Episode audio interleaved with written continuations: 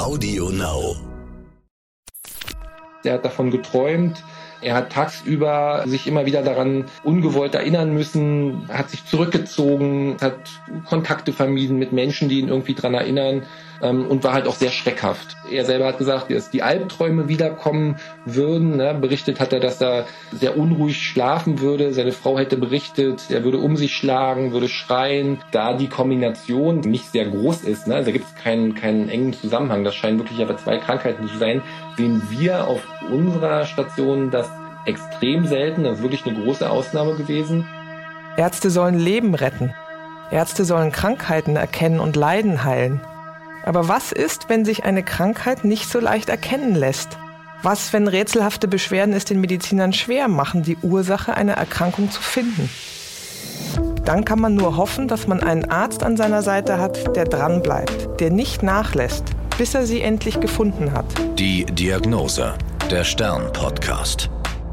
Ich bin Annika Geisler, Ärztin und Redakteurin und beim Stern für die Rubrik Die Diagnose verantwortlich. Hier erzählen Mediziner von ihren ungewöhnlichsten Fällen. Professor Stefan Röpke ist Psychiater. Er ist Leiter des Bereichs für Persönlichkeitsstörungen und posttraumatische Belastungsstörungen an der Berliner Charité. Zunächst rede ich mit ihm ganz allgemein über die Unterscheidung dieser Begriffe, also Persönlichkeitsstörung und posttraumatische Belastungsstörung.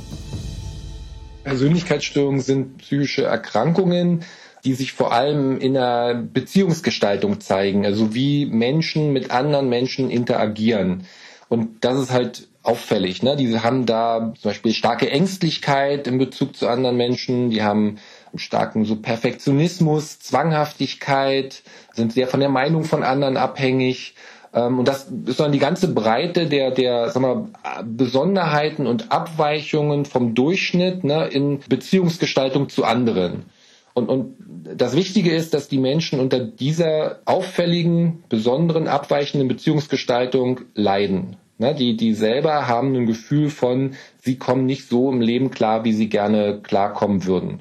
Und das ist oft der Grund für die Menschen, dann erstmal Hilfe und ärztliche Hilfe und irgendwann vielleicht psychiatrische Hilfe zu holen. Mhm, das heißt, das Spektrum reicht dann von Angstpatienten über Patienten mit Zwangsstörungen. Ist das so die Bandbreite? Ja, also es sind nicht die Angsterkrankungen, das wäre wieder was anderes, auch nicht die Zwangsstörungen, das ist wieder was anderes, sondern es sind sozusagen, also ein Merkmal ist, dass die meisten Symptome, wir sagen so ich, Symptom sind. Das heißt, die Menschen merken die Merkmale der Krankheit gar nicht als fremd. Die erleben das als was Eigenes. Ein Angstpatient sagt, er hat Angst, mit der U-Bahn zu fahren. Jemand mit einer ängstlich vermeidenden Persönlichkeitsstörung würde vielleicht sagen, er vermeidet die U-Bahn und würde ihnen das begründen. Ne? Oder jemand, der sehr zwanghaft in der Persönlichkeit ist, der würde ihnen erklären, warum es sinnvoll ist, Listen zu machen und alles ganz genau zu machen und auf den Punkt zu machen. Jemand mit einer Zwangsstörung würde ihnen sagen, wissen Sie, ich weiß, das ist nicht sinnvoll, es ist einfach nutzlos, mir 40 Mal am Tag die Hände zu waschen, aber ich kann nicht anders, sonst geht es mir schlecht. Klinisch vielleicht nochmal ist es, und deshalb haben wir auch diesen Schwerpunkt auf die Behandlung der Borderline-Persönlichkeitsstörung. Das ist so die Persönlichkeitsstörung, die, die klinisch, also in, im Krankenhaus, die die größte Rolle spielt. Ne? Das, das sind Menschen mit einem sehr hohen Leidensdruck, dass sie mit dem Medizinsystem in Kontakt kommen durch Suizidgedanken, Versuche, durch Selbstverletzungen, durch impulsives Verhalten. Also das ist die Gruppe und darum haben wir diesen Schwerpunkt drauf, Behandlung von Borderline-Persönlichkeitsstörungen, weil das von allen Persönlichkeitsstörungen die ist, die am meisten medizinische Hilfe sucht. Ne? Das heißt nicht, dass die anderen keinen Leidensdruck haben, überhaupt nicht. Ne? Aber so von dem, wo wir am, am meisten Kontakte haben, am meisten Behandlungswunsch, ist das die Borderline-Persönlichkeitsstörung. Der, der, zweite Schwerpunkt ist der posttraumatische Belastungsstörung. Können Sie erklären, was das ist und welche Menschen leiden daran? Wir haben also einen Schwerpunkt gehabt, Borderline-Persönlichkeitsstörung und wir sehen klinisch, also auf der Station, dass bis 70 Prozent, also ein ganz hoher Anteil der, der Patienten auch eine posttraumatische Belastungsstörung hat. Ne? Und ähm, so haben wir angefangen, dass wir uns da auch äh, drauf mit spezialisiert haben. Und was ist das, eine posttraumatische Belastungsstörung? Das ist erstmal eine Krankheit, also mit Leiden. Ne? Jemand leidet äh, unter den Symptomen und die treten auf, nachdem Menschen belastende, traumatische Erlebnisse durchmachen mussten. Ne? Das kann ein Unfall sein, das kann ein Überfall sein, das kann eine Vergewaltigung sein, das kann aber auch ein Kriegseinsatz sein oder eine Folge von Flucht und Migration. Ähm, also Ereignisse, die die Menschen als extrem belastend und traumatisch erleben und die dann in der Folge Symptome entwickeln. Und als Kernsymptom ist das, was wir Intrusion nennen, also ungewolltes Wiedererleben von Teilen des Ereignisses, also dieses Traumas. Das kann sein nachts, dass die Menschen immer wieder davon träumen, von Teilen des Traumas. Also immer wieder ein Teil des Traumas kommt im Traum vor. Die Menschen wachen schweißgebadet auf, äh, müssen sich erstmal orientieren. Oder halt auch tagsüber, ne, meist so bei Ähnlichkeiten, ähnlicher Geruch, jemand sieht ähnlich aus. Eine Musik im Radio ist vielleicht die gleiche, wie sie damals beim Autounfall war. Und plötzlich habe ich das Gefühl, ich bin wieder in der alten Situation drin und bin erstmal meist nicht in der Lage, so meinen Tag fortzusetzen, brauche erstmal Ruhe, muss mich erstmal zurückziehen. Ähm, und in schweren Formen ist das so, dass die Menschen halt sich immer, immer weiter zurückziehen, wenig noch äh, Kontakte mit anderen haben, der Arbeit nicht mehr nachgehen können, für die Familie nicht mehr da sein können, überhaupt keine Kontakte zu anderen Freunden und Bekannten mehr haben und ähm, einen sehr hohen Leidensdruck haben. Zwei andere Symptombereiche ähm, davon sind das sogenannte Vermeidungsverhalten weil die Menschen denken, überall könnte diese Gefahr wieder lauern. Ne? Sie erleben das ja jeden Tag neu wieder. Deshalb versuchen sie, Situationen zu vermeiden, die sie irgendwie an das Trauma erinnern können. Ne? Sie, wenn ich einen Autounfall hatte, fahre ich nicht mehr Auto. Wenn ich im Park überfallen wurde, gehe ich nicht mehr in den Park oder gehe überhaupt nachts nicht mehr raus. Und mein Lebenskreis engt sich immer, immer weiter ein. Ne? Und das führt dann noch zu so Folgesymptomen wie oft so Depressionen, Schlafstörungen, Antriebsstörungen, also eine ganze Folge. Und der dritte Bereich ist das, was wir so erhöhte Wachsamkeit oder Schreckhaftigkeit nennen, ist das, wenn Menschen ähm, zum Beispiel von hinten mit dem Finger angetippt werden, ne, so auf die Schulter, dann sehr schreckhaft sind, wenn ein Fenster zuschlägt, sehr schreckhaft sind, immer auf der Hut sind, überall sozusagen diese Gefahr vermuten und deshalb sehr, sehr schnell äh, erregbar und schreckhaft sind.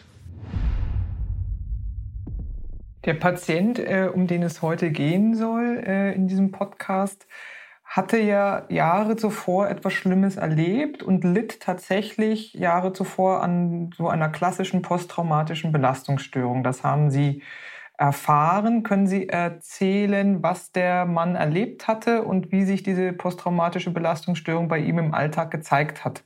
Ja, also er hat eine nahe Verwandte äh, aufgefunden, tot, ne? Und äh, das äh, war sozusagen eine Folge einer, einer Straftat. Und ähm, dieses Bild von der Verwandten, die er da tot vor sich gesehen hat, das Bild hat ihn verfolgt, nachts, er hat davon geträumt. Ähm, er hat tagsüber sich immer wieder daran ungewollt erinnern müssen, hat sich zurückgezogen, sagt, der Schlaf war insgesamt schlecht, konnte nicht mehr richtig einschlafen, nicht mehr durchschlafen, lag morgens wach im Bett, hat vermieden den Ort, wo das damals passiert ist, hat Kontakte vermieden mit Menschen, die ihn irgendwie dran erinnern ähm, und war halt auch sehr schreckhaft. Das ging eine Zeit lang und dann wurde er damals, die Jahre zuvor, erfolgreich behandelt. Was wurde da mit ihm gemacht? Genau, er ist so ein Jahr später dann in einer spezifischen äh, Therapie, äh, in eine Therapie gekommen, sogenannte traumafokussierte Psychotherapie. Ähm, das sind Verfahren im Kern, wo man nochmal über das Ereignis äh, spricht. Ne? Das ist natürlich das, was die Menschen nicht wollen, dass sie da sich nochmal mit beschäftigen weil sie das Gefühl haben, sie kommen da gar nicht von weg und das wird immer schlimmer und mehr. Die Ansätze der Therapie haben gezeigt, aber dass genau dieser Teil wichtig ist, dass man sich nochmal mit den Ereignissen auseinandersetzt, auch nochmal die Gefühle, die Gedanken sich genau anschaut, auch die Verarbeitung des Traumas sich nochmal anschaut. Na, viele Menschen machen sich Vorwürfe, sagen, sie sind schuld an den Ereignissen, empfinden Scham oder auch extreme Wut und dass man diese Gefühle und die dazugehörigen Gedanken in der Therapie nochmal, ich sag mal, so ein bisschen sortiert, ordnet, einordnet, auch, auch korrigiert ja, und auch über das, was damals passiert ist, nochmal direkt in der Therapie spricht. Und so eine Therapie hatte er damals gemacht, sehr erfolgreich. Er hat berichtet, dass er dann wirklich keinerlei Symptome mehr hatte und dass er dann erstmal sein Leben ganz normal weiterleben konnte. Als Sie ihn kennengelernt haben, lag das ja schon einige Jahre zurück. Sie haben ihn bei der Visite auf der Station kennengelernt. Und was haben Sie da erfahren? Es schien ja so, als sei diese posttraumatische Belastungsstörung zurückgekehrt. Ihm ging es richtig schlecht. Was haben Sie erfahren? Genau, also er wurde von seinem Hausarzt dann zu uns geschickt, weil er berichtet hat, dass er nachts, er selber hat gesagt, dass die Albträume wiederkommen würden. Ne? Berichtet hat er, dass er sehr unruhig schlafen würde. Seine Frau hätte berichtet, er würde um sich schlagen, würde schreien, wäre sehr unruhig. Er selber, das war schon ein bisschen auffällig, hatte da nicht so richtig viel Erinnerung dran. Ne? Er hat eher so, dass er berichtet, dass er, dass er einen schlechten Schlaf hatte, dass er sich nicht äh, ausgeruht fühlte, müde, schlapp tagsüber. Hat aber so, so gesagt, ja, so ein bisschen ähnlich wie damals war es auch. Der Hausarzt hatte ihm Beruhigungsmittel verschrieben und die Schlafstörungen sind aber nicht weniger geworden dadurch. Also da mussten jetzt die Spezialisten ran.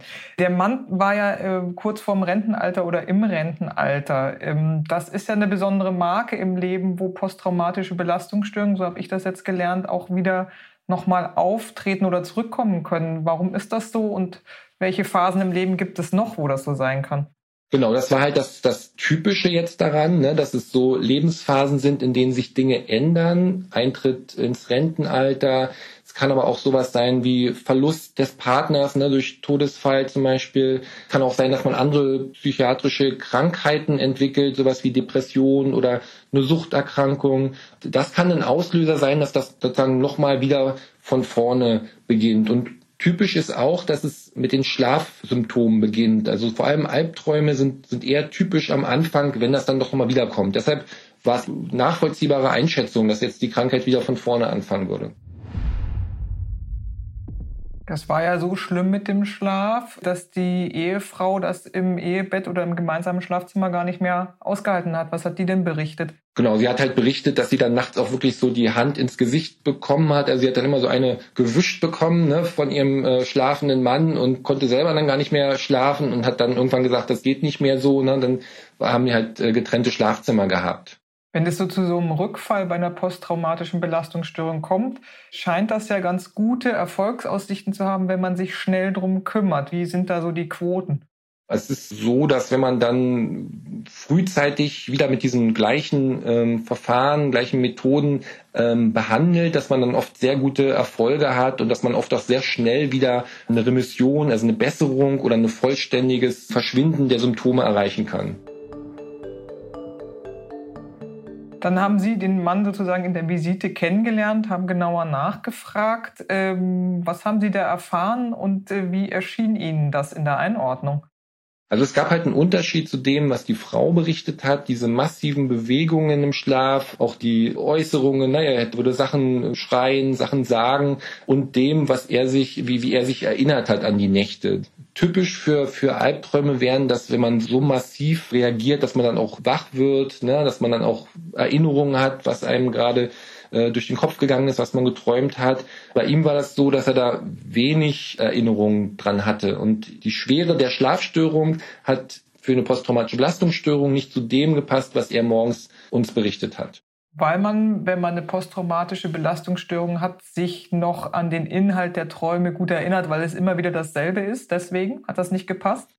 Es muss nicht immer ein Traum sein. Ne? Es gibt Menschen mit vielen traumatischen äh, Ereignissen oder Traumata, die über eine längere Zeit gehen. Da sind es dann drei, vier verschiedene Träume. Ähm, die Träume sind auch nicht immer eins zu eins, was real passiert ist. Die haben oft auch so einen Bezug. Also ein Teil davon ist zum Trauma, ein Teil davon hat irgendwie ist dazu entwickelt worden. Bei schwerer Ausprägung ist es so, dass man schweißgebadet wach wird. Ne? Und dann in leichteren Fällen kann es auch sein, dass man sagt, man erinnert sich morgens zwar noch an den Traum, aber man ist dann gleich schnell wieder eingeschlafen oder ist vielleicht gar nicht richtig wach geworden. Und wir sehen das bei positiven Behandlungsverläufen von Albträumen, dass dann Patienten am Ende berichten, ja, ich habe noch so eine unruhige Nacht gehabt oder ich war noch, habe noch irgendwie so schlecht geschlafen, kann mich aber nicht mehr so richtig an Traum erinnern. Das könnte wieder typisch sein, aber was untypisch ist, ist diese, diese, diese stark ausgeprägte Symptomatik in der Nacht mit diesem starken Bewegen und, und Schreien und so. Das passt nicht zu dem wenig Erinnern am nächsten Morgen. Das heißt, es stand im Raum, ist die posttraumatische Belastungsstörung zurückgekehrt, fühlt sich der Mann deswegen tagsüber so erschöpft und ausgelaugt. Und Sie hatten dann einen Verdacht, der in eine andere Richtung ging. Was haben Sie überlegt? Genau, wir wollten halt äh, uns anschauen, ob es eine sogenannte REM-Schlafverhaltensstörung sein kann. Das äh, ist eine Erkrankung, in der in Schlafphasen, in denen eigentlich die Muskeln schlaff sind und sich nicht bewegen können, vermehrte und starke Bewegungen auftritt. Die zeigt sich halt in solchen im Schlaf auftretenden massiven Bewegungen und ist auch damit vereinbar, dass man am nächsten Morgen nicht klare Erinnerungen hat, was da eigentlich in der Nacht passiert ist. Ich hake da noch mal ein, REM-Schlaf. Also es gibt ja verschiedene Schlafphasen und REM ist die Abkürzung REM für Rapid Eye Movement. Das heißt, die Augen bewegen sich ganz schnell und bei gesunden Leuten. Was macht der Rest des Körpers und was ist bei erkrankten Leuten der Fall? Im Gesunden ist das ein Schlafstadium, ne, wo die Augen sich schnell äh, bewegen und der Rest des Körpers eigentlich unbeweglich ist. Ne? Wir nennen das so Atonie. Also da hat man keine Bewegung in dem Rest äh, der Muskulatur.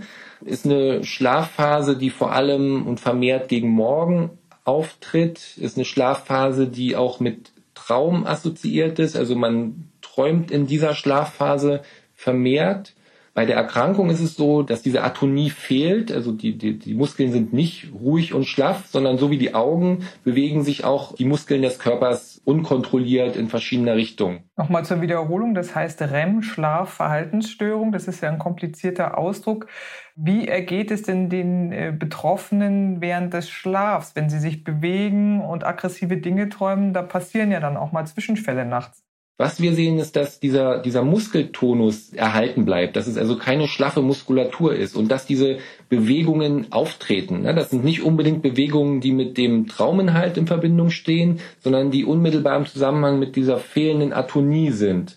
Und dann sind es unkontrollierte Bewegungen, das können leichtere Bewegungen sein, der Arme, der Beine, das können große ausladende Bewegungen sein, der Hände, das können aber auch Äußerungen sein, dass man Dinge sagt oder Töne von sich gibt.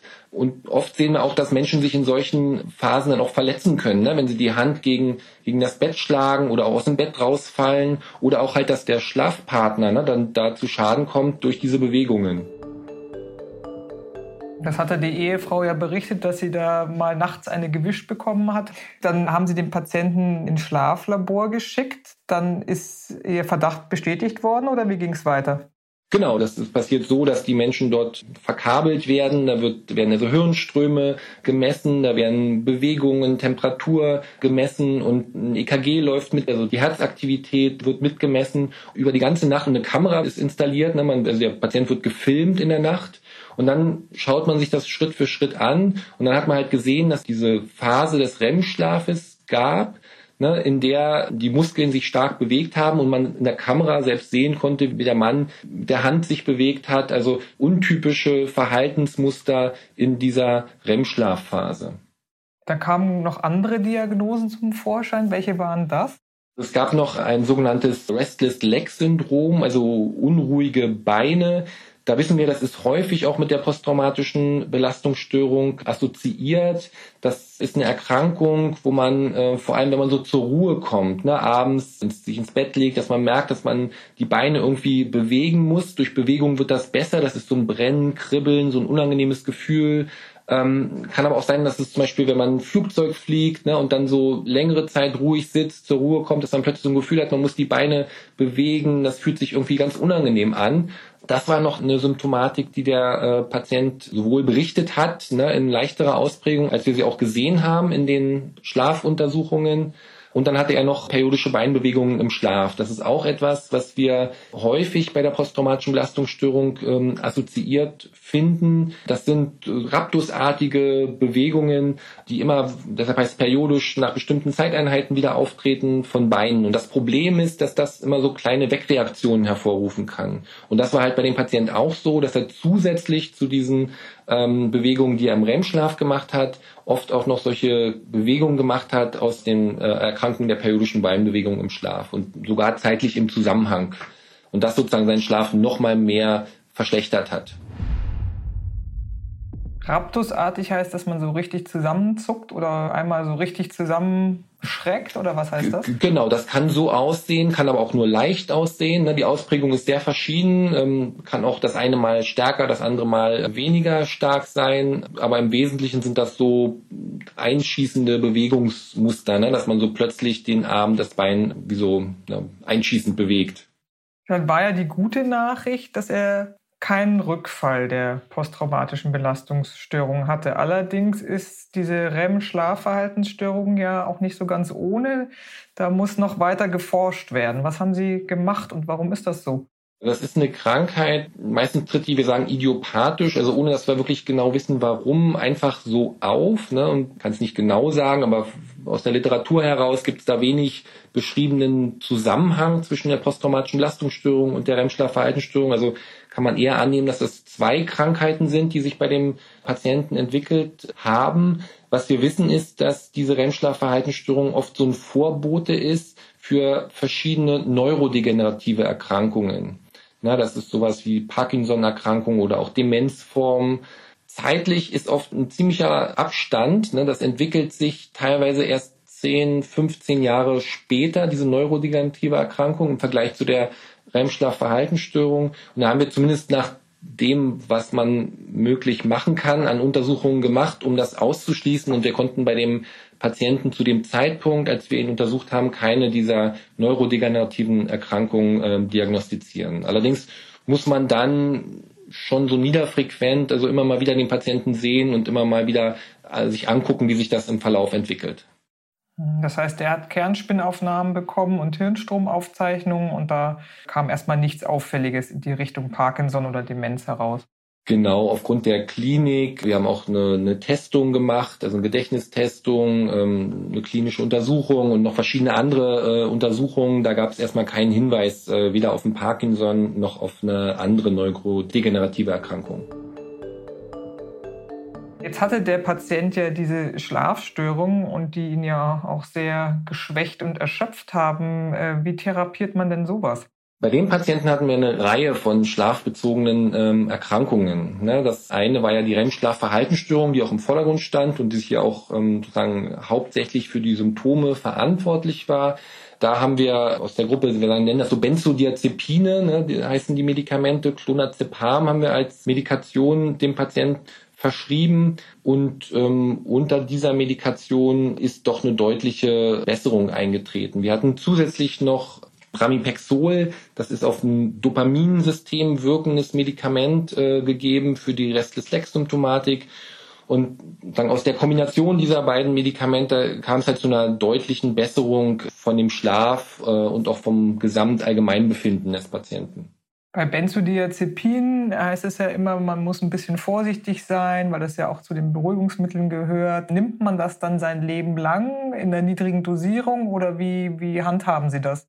Es gibt noch eine Alternative, das Melatonin. Da muss man gucken, ob das wirkt. Ne? Dauert auch sehr lange, ehe die Wirkung ähm, eintritt. Das Benzodiazepin sieht man recht schnell, ob die Wirkung eintritt und dann würde man auf niedriger Dosis, das ist eine sehr kleine Dosis, das erstmal als eine längere Medikation dem Patient geben und mhm. wahrscheinlich auch als eine Dauermedikation.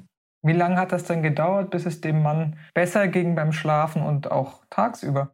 Die Wirkung auf diese nächtlichen Schlafsymptome waren relativ schnell. Also wir sprechen hier von wenigen Tagen, eine Woche das Gesamtbefinden. Er hatte auch ein leichtes depressives Syndrom, hatte auch Probleme einzuschlafen. Das hat etwas länger gedauert. Ich habe den dann nach vier Wochen nochmal gesehen und da hat er doch eine insgesamt sehr deutliche Besserung beschrieben mit allenfalls so leichter Restsymptomatik. Haben Sie auch mitbekommen, was mit der Ehefrau war? Blieb die weiter im Nachbarzimmer oder wie ging das weiter? Er hat beschrieben, dass sie jetzt dann aufgrund dieser Verbesserung und dass man jetzt sozusagen wusste, was es ist, ist sie wieder ins Bett äh, zurückgekommen.